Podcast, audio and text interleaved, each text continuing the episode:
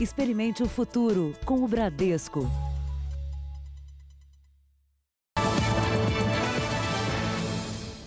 Boa noite. Boa noite para você. Nós começamos essa edição do Jornal da Record contando a experiência de um dos mais importantes médicos brasileiros curado da Covid-19. No tratamento foi usada a cloroquina, remédio promissor, mas ainda sem eficácia comprovada pelas pesquisas e que só deve ser tomado sob orientação médica. Conversamos com o Dr. Roberto Calil em casa, pouco depois de ter recebido alta. O mal-estar foi muito grande na segunda-feira, retrasada, com falta de ar, com sensação de febre, mas uma dor no corpo, que é uma coisa horrível. Esses foram os primeiros sintomas. E aí eu fui imediatamente para o hospital na segunda de manhã. Roberto Calil é um dos cardiologistas mais respeitados do Brasil. É professor da USP, presidente do conselho diretor do INCOR e chefe de cardiologia do Hospital Sírio-Libanês. Ele ficou 10 dias internado e, durante o tratamento, um dos medicamentos usados foi a cloroquina. Qualquer medicação tem que ser tomada com orientação médica no início do meu tratamento, dentre outros remédios, que são antibióticos, anticoagulantes, oxigênio, eh, anti-inflamatórios, corticoides, eu tomei hidroxicloroquina. O remédio já usado para combater doenças como lúpus e malária tem se mostrado eficiente também para a Covid-19 e há vários estudos em andamento no mundo o Ministério da Saúde liberou a utilização para pacientes em estado crítico e moderado e enviou o medicamento para hospitais públicos e particulares de todo o país. Estamos no mês de abril. Vamos supor lá que agosto, setembro, estudos científicos sérios mostrem o benefício da cloroquina. E aí, você perdeu seis meses de tratamento das pessoas graves? A cloroquina já está sendo usada e estudada em vários hospitais. E como não se sabe se o remédio é eficaz, não deve ser usado sem orientação médica. E se for mesmo, ainda não há certeza sobre a dosagem e em que fase da doença iniciar o tratamento para ter melhores resultados. No programa Balanço Geral, a médica Nise Yamaguchi defendeu o uso do medicamento logo no início dos sintomas. Quem está chegando agora e tem a chance de evitar que os seus pacientes morram ou evitar que seus pacientes evoluam de uma forma grave, tem a obrigação de utilizar, mesmo de forma preliminar, com o maior controle possível, mas as medicações que são disponíveis. Davi Wipe, o responsável pelo Comitê de Combate ao Vírus em São Paulo, também se contaminou. Ele não revela se usou a cloroquina, mas é a favor do uso do remédio neste momento. Eu sugeri ao ministro, eu era o único infectologista, que ampliasse o uso da cloroquina para todos os pacientes internados em duas condições: desde que o médico receitasse e o paciente autorizasse. Veja agora outros destaques do dia. Brasil tem 15.900 casos de coronavírus. 86% das cidades brasileiras ainda não registram a presença do vírus. Bolsonaro se reúne com o ministro da Saúde. Governo libera saque de um salário mínimo do Fundo de Garantia. Veja como receber o auxílio de emergência. E mais uma empresa americana anuncia testes de vacina para a Covid-19.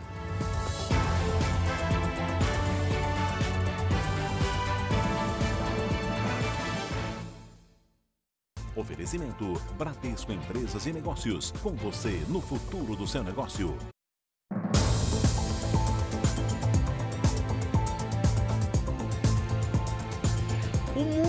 Mundo busca um tratamento para a Covid-19, não é diferente aqui no Brasil. Nossos pesquisadores correm contra o tempo para identificar quais substâncias são capazes de matar o novo coronavírus.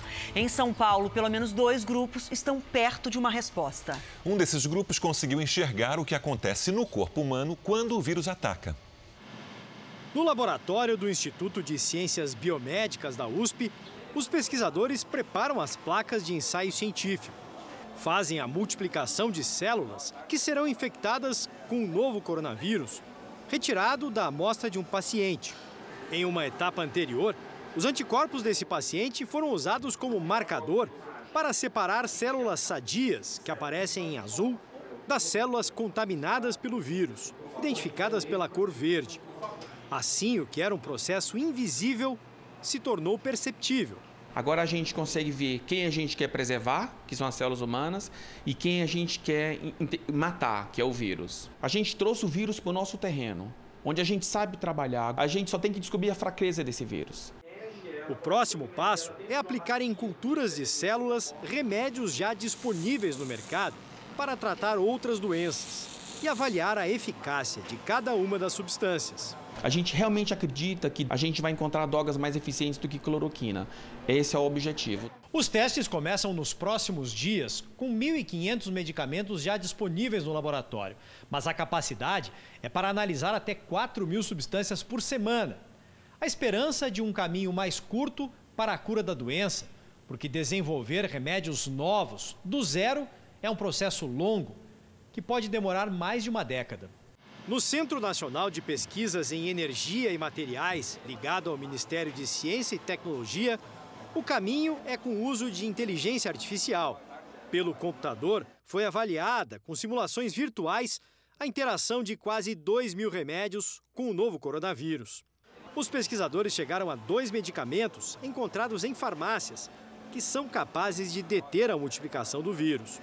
A última etapa, teste em humanos, ficará a cargo de outra equipe. Aqui no laboratório, a eficácia também foi comprovada em experiências in vitro com o vírus real. A gente coloca o medicamento numa concentração que ele provavelmente vai atingir no corpo humano quando a pessoa toma um comprimido. Se ele for capaz de proteger as células in vitro cultivadas em laboratório, ele provavelmente será capaz de proteger as células humanas do paciente que tomar o remédio. Com a pandemia da Covid-19, muitos países estão numa corrida por suprimentos médicos.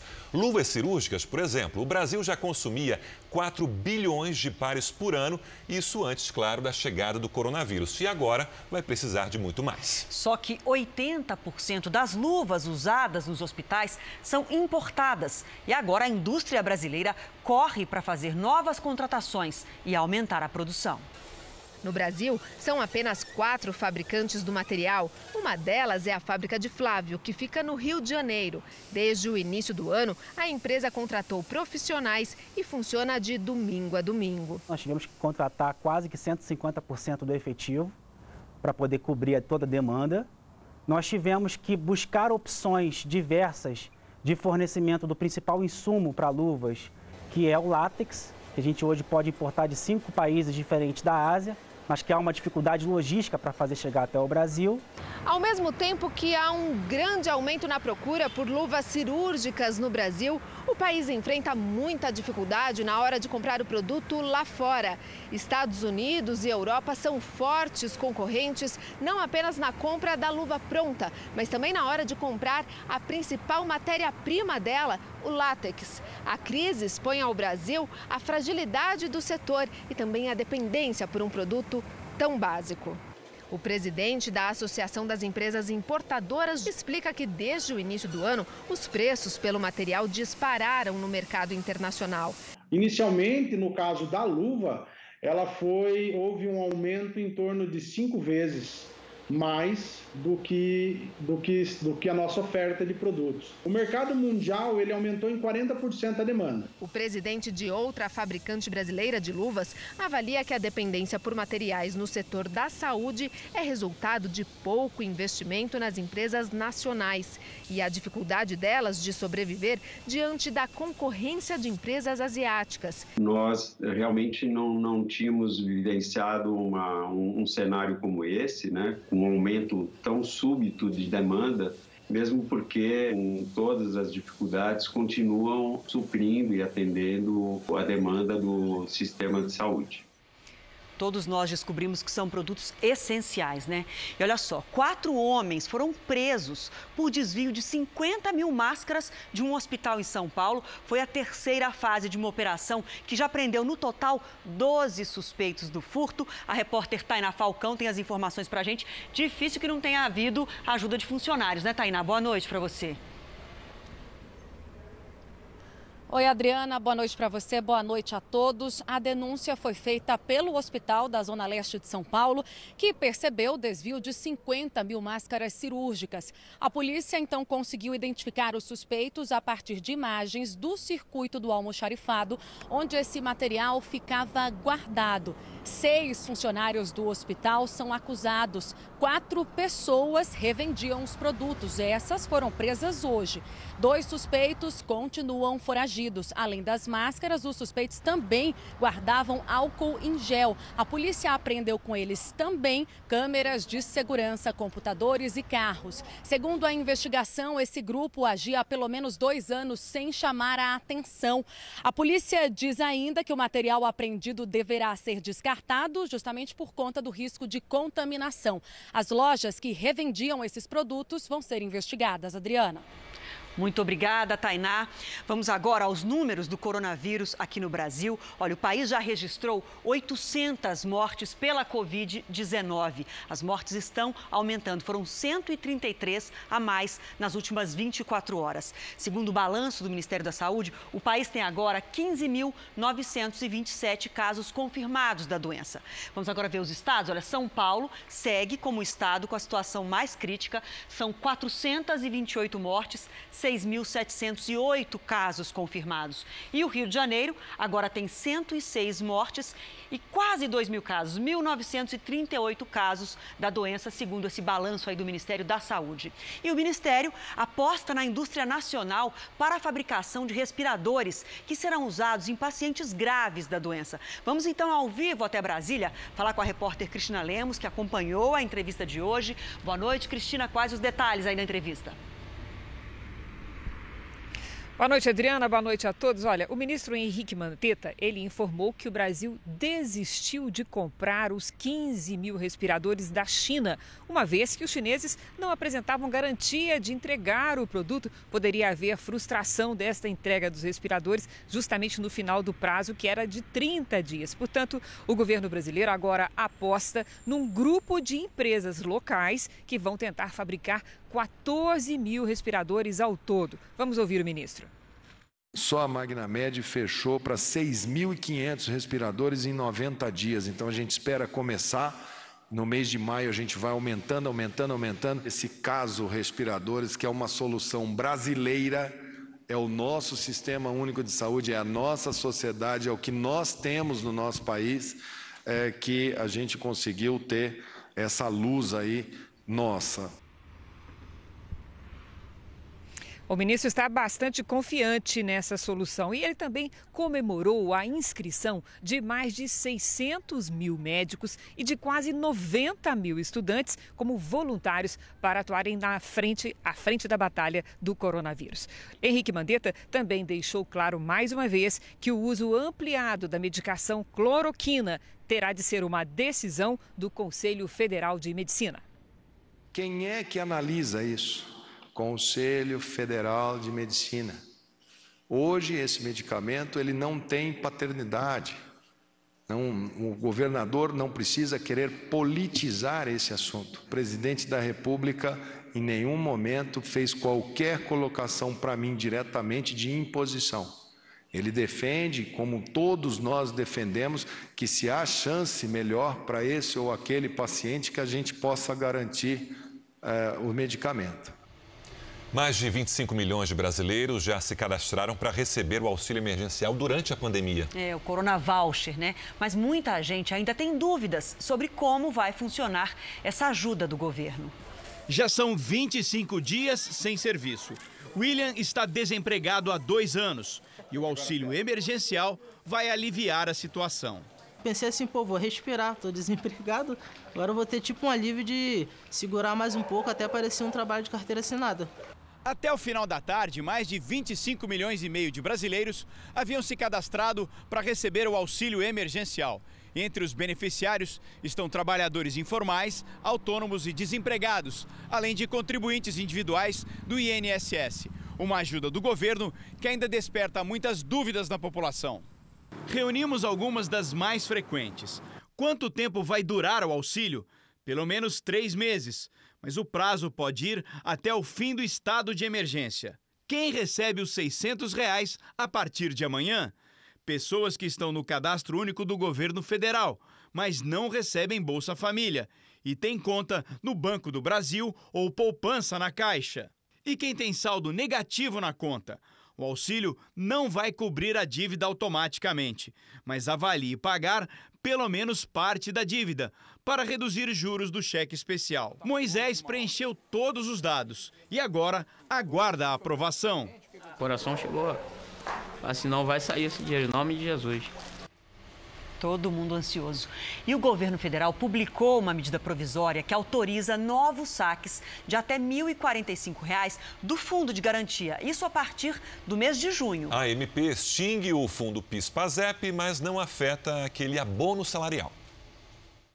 Os saques serão liberados a partir de 15 de junho. O calendário ainda será divulgado pela Caixa, assim como a forma de pagamento. Os trabalhadores poderão retirar o valor de até R$ 1.045 do Fundo de Garantia por Tempo de Serviço, o FGTS. O valor corresponde a um salário mínimo. 60 milhões de pessoas serão beneficiadas. Devolvendo assim o dinheiro do trabalhador ao trabalhador. E friso, nenhum brasileiro fica para trás. O governo estima que os saques cheguem ao total de quase 37 bilhões de reais. 30 milhões de pessoas devem retirar o saldo total, o que resultará em 80% das contas zeradas. Eu fui pegar esse recurso que está lá parado, fazer um merge dos dois, dos dois fundos, migrar um para dentro do outro e manter o recurso disponível para os trabalhadores. Ela confere um tratamento isonômico, isonômico e universal para todos os, os participantes do todo mundo que tem conta vinculada no FGTS. Então você tem menor risco de injustiça, de beneficiar um setor ou outro. Vai zerar 80% das contas do FGTS, esse valor. Uh, vai atender quem está empregado e desempregado. Segundo o governo, a maior parte dos valores será acreditada nas contas dos trabalhadores. Outras formas serão estudadas para evitar aglomerações em agências e lotéricas. O saque emergencial da FGTS seguirá as mesmas regras do chamado saque imediato, que terminou em março. O prazo final de saque será em 31 de dezembro. A medida provisória acaba com o fundo PIS-PASEP e transfere todo o patrimônio para o FGTS. A mudança não altera os pagamentos anuais do abono salarial PIS-PASEP. O governo remanejou quase 22 bilhões de reais do fundo para possibilitar o pagamento. A possibilidade de atender a outras propostas de saque parcial ou integral do FGTS para o governo não é viável. Essa foi a medida mais segura, tanto em volume quanto em prazo. Essa foi a mais segura. Existem duas maneiras, duas outras é, propostas que têm seguido por aí. Uma é liberar todo o saldo, isso implicaria em a gente ter que mobilizar 397 bilhões de reais e acaba com o fundo. Como se trata de uma medida provisória, a operação tem aplicação imediata, mas precisa ser aprovada pelo Congresso dentro de duas semanas. Nesse período em que quase todo mundo está em casa, as pessoas acabam usando muito mais a internet, as redes sociais, aplicativos de mensagens. É, por isso fique muito atento com o que você compartilha ou link que você clica. Criminosos costumam ser criativos. Agora eles estão oferecendo ovos de Páscoa para roubar os dados dos clientes. Em plena quarentena, uma oferta tentadora. Ovos de Páscoa em casa e de graça. A mensagem que se espalhou pelas redes sociais em nome de uma grande fabricante de chocolates é, na verdade, uma fraude. Para ganhar um dos 5 mil ovos que estariam sendo distribuídos, os golpistas pedem que a pessoa preencha um formulário e encaminhe o mesmo link para vários conhecidos. Fabiane recebeu a mensagem em diferentes grupos e desconfiou. Eu olhei e vi que o site estava com S a mais do que é o site da, da rede, né? Aí na hora eu liguei, peguei o telefone e falei, não espalhe isso que é fake news. Segundo os especialistas em tecnologia da informação, o risco desse tipo de golpe é que ao preencher o cadastro para supostamente receber de graça um ovo de Páscoa, a vítima informa senha e dados pessoais. E mais, basta clicar no link da falsa promoção para que os criminosos digitais tenham acesso direto ao celular ou ao computador da pessoa. O que ele pode ter acesso, por exemplo? Ele pode ter acesso à câmera do dispositivo, ele pode ter acesso à agenda de contatos, ele pode ter acesso uh, a todas as transações que você está fazendo, tudo que você está acessando, ele está fornecendo essa informação para o cracker. Um levantamento de um laboratório de segurança digital indica que mais de 500 mil brasileiros já teriam recebido a mensagem falsa. A fabricante de chocolate, citada no golpe, diz que não realiza doações por aplicativo. E o especialista dá dicas para não cair em fraudes desse tipo. Uh, se algo está aparecendo milagrosamente uh, para oferecer para você ovos de promoção ou qualquer promoção que, nossa, é muito interessante, ainda mais nesse momento de crise, uh, repense. Olha aqui, ó, no cantinho da tela já está o símbolo QR Code. Basta você aproximar a câmera do seu celular e daí você já vai direto às orientações para não cair nesse tipo de golpe lá no r7.com. O presidente Jair Bolsonaro e o ministro da Saúde, Luiz Henrique Mandetta, se reuniram hoje para discutir os rumos do combate ao coronavírus. Jair Bolsonaro vai fazer daqui a pouco um pronunciamento para falar sobre medidas na saúde e na economia. O presidente passou o dia em reuniões no Palácio do Planalto, uma delas com o ministro da Saúde. O encontro serviu para pacificar a relação. Uma reunião de trabalho, uma reunião boa, um bom, um bom clima, tá, toda a equipe está tranquila, todo mundo trabalhando. O presidente é, é muito, muito parceiro, muito voluntarioso, tem um pensamento muito forte no Brasil. A gente vai, vai dando passos para rumo a uma, uma unidade muito boa por parte do governo todos aqueles que estão com os ânimos mais exaltados, é deixar claro: aqui está tudo bem. Nós estamos olhando pelo para-brisa e essa estrada a gente vê que vai ter dias muito duros, muito difíceis. E quem comanda esse time aqui é o presidente Jair Messias Bolsonaro. Mandetta passou ao presidente um relatório das ações feitas no Ministério para enfrentar a pandemia de Covid-19. Os dois divergem principalmente sobre o sistema de isolamento, mas o Ministério tem adotado novos critérios para diminuir as medidas restritivas nas cidades que não foram impactadas pelo coronavírus e mantém boa capacidade hospitalar. Nos bastidores, o presidente Jair Bolsonaro não gostou da fala do governador de São Paulo. João Dória atribuiu ao médico consultor do governo paulista, Davi Wipe, a recomendação ao Ministério da Saúde para o uso da hidroxicloroquina no tratamento da Covid-19. O presidente Jair Bolsonaro vai fazer daqui a pouco, às oito e meia da noite, mais um pronunciamento em rede nacional de rádio e televisão. Será o terceiro desde o agravamento da crise provocada pelo coronavírus. Segundo fontes, Bolsonaro vai falar das ações nas áreas de saúde e economia para combater os impactos da pandemia, como, por exemplo, o pagamento da ajuda emergencial de 600 reais. Outro tema será a hidroxicloroquina, medicamento defendido pelo presidente como forma de combater a doença. No Palácio do Planalto, parte do segundo andar foi transformado em um grande centro de monitoramento. Representantes dos ministérios e de vários órgãos estão reunidos no mesmo espaço com o objetivo de acelerar as medidas de combate à pandemia. Vamos agora com a opinião do jornalista Augusto Nunes. Boa noite, Augusto. Boa noite, Adriana, Sérgio. Boa noite a você que nos acompanha. Com o apoio de quase todas as bancadas, a mesa da Câmara dos Deputados engavetou na semana passada um projeto de lei que repassava as verbas do fundo eleitoral e do fundo partidário para a frente de combate ao coronavírus. O plenário esvaziado pela pandemia facilitou essa vigarice sempre sorrateira. Os deputados nem sabem se haverá eleição neste ano. Tudo vai depender do estágio da pandemia. Mas nove em cada dez parlamentares não abrem mão de grana gorda, nem em caso de terremoto, tsunami ou furacão. Os pais da pátria ainda estavam festejando essa vitória da inclemência gananciosa quando a justiça entrou em cena. Nesta terça-feira, o juiz federal Itagiba Cata Preta, de Brasília, decidiu, em primeira instância, destinar à guerra contra o coronavírus os 3 bilhões embolsados pelos dois fundos. Não é pouca coisa. Se esse dinheiro for usado para ajudar os brasileiros que receberão três parcelas de 600 reais, serão socorridos 1 milhão e 600 mil brasileiros cuja sobrevivência está em perigo. Na decisão, o juiz afirma que gastar numa disputa eleitoral uma quantia desse porte, enquanto o país sofre as consequências da Covid-19, vai contra a moralidade pública. A Câmara pode apresentar recurso. A maioria dos deputados continua recitando que essa verba é fundamental para o que chamam de funcionamento da democracia representativa. Mas dizem essas coisas sempre em voz baixa. Quem se atreverá a erguê-la para contestar a argumentação do juiz Cata Preta? Quem ousará desfraudar uma bandeira que pode reduzir a zero a popularidade de quem tentar carregá-la? Entre os parlamentares, vontade não falta. O que deverá faltar é coragem.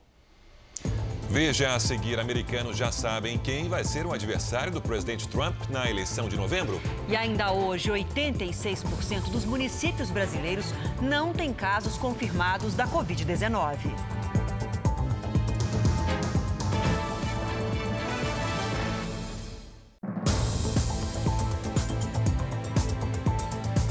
Uma ação popular pede na justiça o fechamento do pedágio da linha amarela no Rio de Janeiro, uma das principais vias expressas da cidade. Vamos até lá com o repórter Pedro Paulo Filho. Pedro Paulo, boa noite. O que, motivou esse pedido? Boa noite, Sérgio. Boa noite a todos. Olha, essa ação quer por fim a cobrança por causa do coronavírus. O argumento é que o pedágio não seria atividade essencial, por isso não deveria estar funcionando, assim como grande parte do comércio que foi impedido de abrir as portas por causa de um decreto estadual. A linha amarela é um importante corredor que liga bairros da Zona Norte à Zona Oeste. Por dia, 120 mil veículos trafegam por aqui. A concessionária que administra a via informou por nota que desconhece o pedido. Nós conversamos com o advogado que moveu essa ação. Não é um serviço essencial e não está elencado no decreto do governador. Então, não entendemos por que o governador não determinou que cessasse a cobrança do pedágio. Deixe o pedágio aberto, a população passar enquanto durar a pandemia.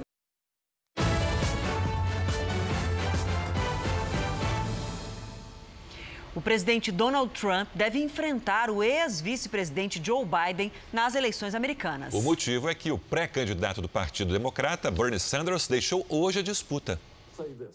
Respeitando o isolamento social, o senador Bernie Sanders anunciou ao vivo, de casa, que desistiu da campanha para ser o candidato democrata a presidente em novembro. O senador de 78 anos, que mobilizou a ala mais jovem do partido, admitiu que não tem chances de ganhar as primárias, mas disse que os projetos nas áreas de saúde, meio ambiente e salário mínimo continuam. Com a saída de Sanders, o ex-vice-presidente Joe Biden se torna o candidato do Partido Democrata. Ele vai enfrentar o presidente Trump, que tenta a reeleição pelos republicanos. Joe Biden prometeu escolher uma mulher para vice na chapa democrata, na tentativa de garantir mais votos. Nas pesquisas, ele está tecnicamente empatado com o presidente Donald Trump, mas o resultado das eleições vai depender das consequências da pandemia. E desde que os Estados Unidos Unidos começaram a enfrentar a Covid-19, a popularidade do presidente só aumentou. Veja a seguir o drama dos brasileiros que não conseguem voltar da Argentina. E também a empresa americana anuncia testes da vacina da Covid em humanos no mês que vem.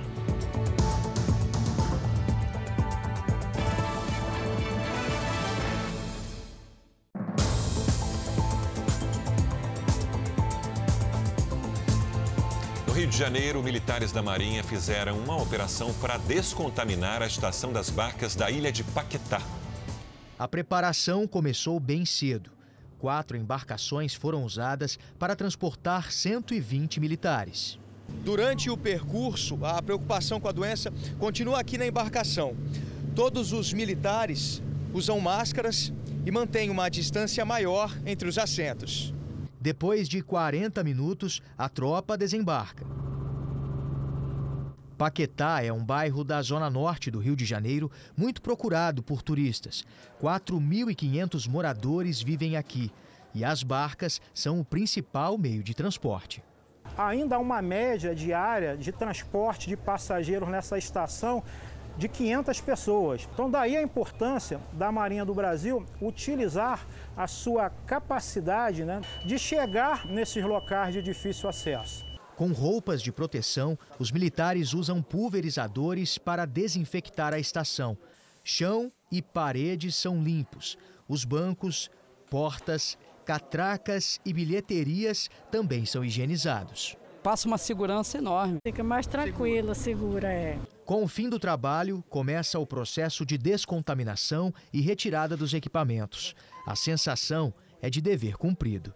A sociedade se sente protegida com essas ações e, acima de tudo, os nossos militares técnicos que estão trabalhando nessas atividades se sentem motivados, sabendo que estão atuando em prol da sociedade brasileira.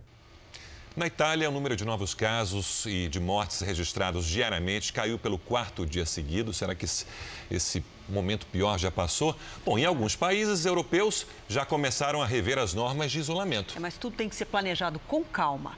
Mesmo assim, a Organização Mundial da Saúde, neste momento, pede que os países não relaxem com as medidas de contenção. Mais de 100 mil pessoas foram infectadas na França. Dessas, 10 mil morreram.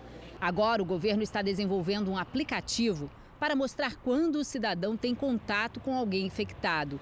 Como a lei proíbe o rastreamento de smartphones, o aplicativo usaria Bluetooth e não o sistema de localização. A doença também afetou a economia do país. O PIB caiu 6% entre janeiro e março deste ano, na comparação com os três meses anteriores. É o pior resultado para um trimestre desde 1945. Na Itália, portos foram fechados para navios de resgate de imigrantes. O governo diz que o país pode não ser um porto seguro neste momento, apesar de registrar uma redução no crescimento de mortes diárias pelo quarto dia consecutivo. Na Itália, o número de novos casos registrados diariamente também tem apresentado queda há quatro dias. Como reflexo dessa estabilidade na Itália, que já foi o local com mais casos no mundo, alguns países decidiram afrouxar as medidas de contenção. A Organização Mundial da Saúde fez um alerta para os países europeus. Disse que ainda é muito cedo para relaxar as medidas de isolamento. Segundo a OMS, sete dos dez países mais afetados pela pandemia estão aqui na Europa. A Espanha é o país com mais infectados no continente e voltou a registrar um aumento do número de mortes diárias. O Reino Unido também teve recorde de mortes no único dia. Para combater a doença, o governo tenta comprar 18 mil ventiladores, quase o dobro do que tem hoje. O primeiro-ministro Boris Johnson segue em cuidados intensivos, mas tem quadro de saúde estável. E a moradora de um condomínio em Sevilha, na Espanha, foi recebida com festa depois de ter alta do hospital por causa da Covid-19. Assim que desceu da ambulância, Maria Del Carmen, de 54 anos, foi aplaudida pelos vizinhos que ocupavam as janelas. Ela ficou internada durante uma semana porque a infecção por coronavírus se agravou. E agora já está em casa, recuperada. O Jornal da Record faz agora uma pausa para o pronunciamento do presidente da República. Nós voltamos em seguida com mais JR. Até já.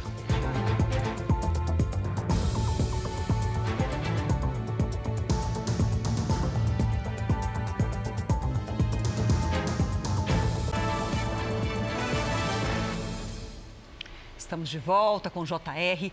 86% dos municípios brasileiros não têm casos de coronavírus confirmados, de acordo com o Ministério da Saúde. Enquanto comerciantes começam a reabrir aos poucos as lojas em algumas cidades, outras pessoas ainda têm medo de deixar o isolamento social. 50 quilômetros separam Araçariguama, no interior de São Paulo, da capital. Aqui, o clima de tranquilidade esconde um desassossego. O pessoal tem medo de sair para a rua, é, o pessoal está com muitas incertezas, né? Regina chegou a fechar o pequeno comércio de brinquedos durante uma semana, mas há poucos dias o reabriu, apesar do movimento estar fraco. A gente tem que fazer alguma coisa, né? Porque assim, quando chega lá no, naquele quinto dia útil, no dia 20, a gente tem que pagar as contas da gente também, né? Na cidade de pouco mais de 20 mil habitantes, algumas lojas continuam de portas fechadas. E nas ruas, muitos usam máscaras, como o Ricardo, que só sai de casa para ir à farmácia ou ao mercado. Eu fiquei assustado porque tem muito comércio aberto, né? não deveria estar assim. Deveria, o pessoal deveria tomar mais cuidado, né? Deveria estar tudo fechado. A quarentena em todo o estado de São Paulo foi prorrogada até o dia 22 e um dos motivos foi a preocupação com o alastramento do coronavírus no interior, onde, segundo epidemiologistas, a curva de crescimento da doença está duas semanas atrasada. Mas alguns municípios já flexibilizaram o funcionamento do comércio com algumas restrições. Colocamos uma, a, a faixa, né, a, o aviso de distanciamento, um acorde de distanciamento, estamos usando álcool. Na hora que vem o cliente, a gente controla a entrada para não, não acumular muitas pessoas aqui pelo espaço ser pequeno. Araçariguama tem 10 casos suspeitos e uma morte a ser investigada. Eu não sei se nós temos estrutura, né, para aguentar, se tivermos muitos casos aqui em Araçariguama. De todo o Brasil, o estado de São Paulo é o que tem o maior número de casos de Covid-19. De 645 municípios, 136 têm registro da doença, o que corresponde a 21% do total. No país, dos 5.571 municípios, 700 tiveram casos confirmados de coronavírus, o equivalente a 13% a epidemia ela não é igual em todos os estados. Temos localidades que não teria neste momento nenhuma, é, eu diria, indicação sem caso de estar tá fazendo medida de distanciamento social. Essa que é a questão. Então, temos locais que precisam ter um distanciamento social implementado, não temos dúvida disso. A cidade de Italva, no interior do Rio de Janeiro, ainda não registrou casos de coronavírus. A gente está vendo que o comércio está voltando ao normal, né? as pessoas estão transitando normalmente, alguns idosos passam na rua. Em São Fidélis, outro município carioca, o comércio reabriu as portas hoje, depois de 18 dias de quarentena. A cidade não tem contaminados e começa a voltar ao normal tivemos um impacto muito grande na nossa economia, foram muitos dias parados, né? Em Farroupilha, na Serra Gaúcha, a fila na agência bancária era grande. Mesmo com cinco casos confirmados de Covid-19, as lojas voltaram a funcionar.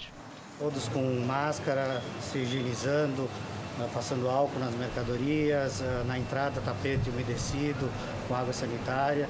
Movimento grande também nas ruas de Iranduba, no Amazonas, e em Paragominas, no Pará. Sem registrar casos de coronavírus, a prefeitura da cidade decretou estado de calamidade pública. Este infectologista do Hospital das Clínicas reforça que é preciso avaliar quando e como deve ser feita a retomada das atividades.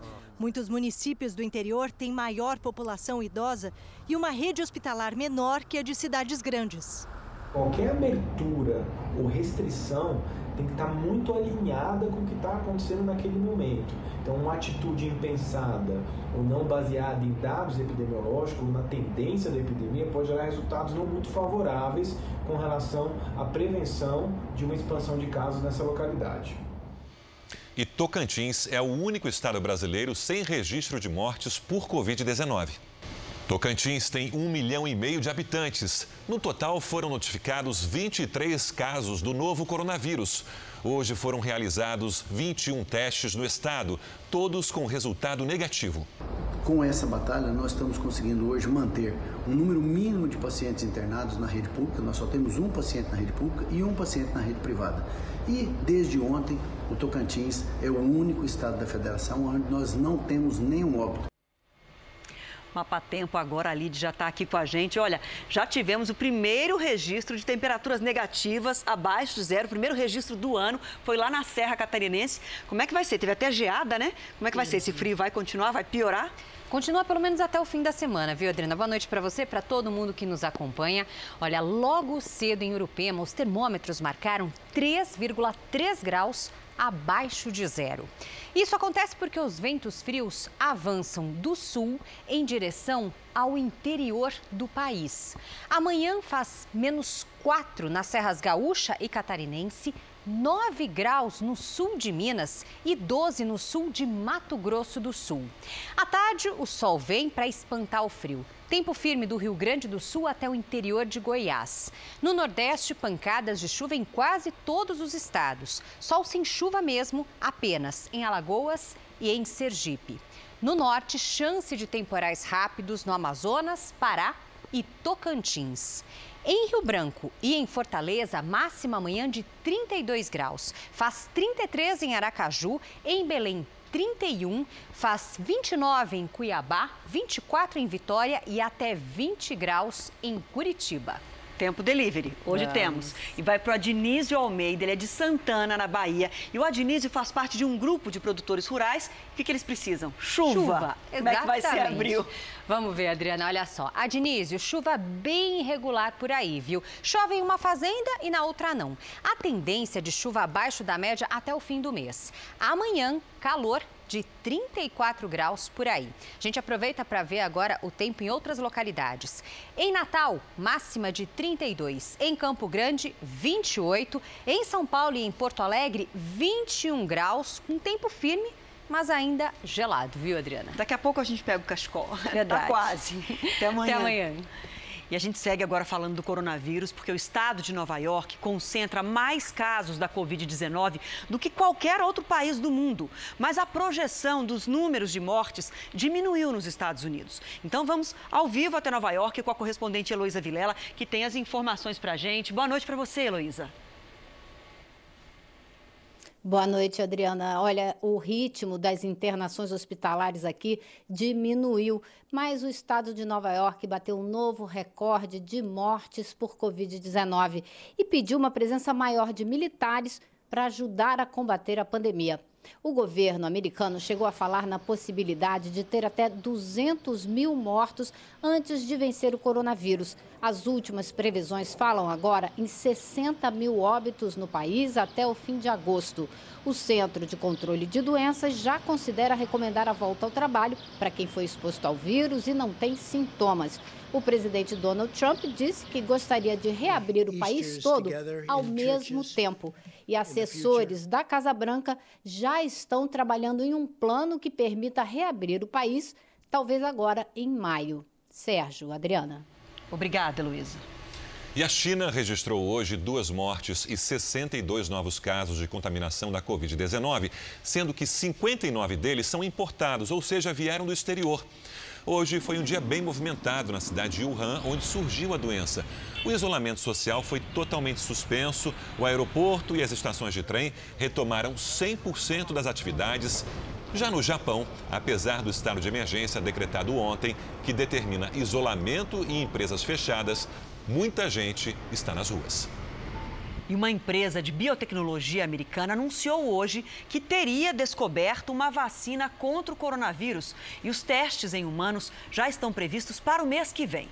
A empresa especializada em vacinas informou que a substância desenvolvida teve sucesso ao estimular a imunidade dos animais submetidos aos testes. Agora, os pesquisadores esperam vacinar 130 pessoas a partir de maio, em caráter experimental, e os resultados devem sair em julho. O Jornal da Record termina aqui.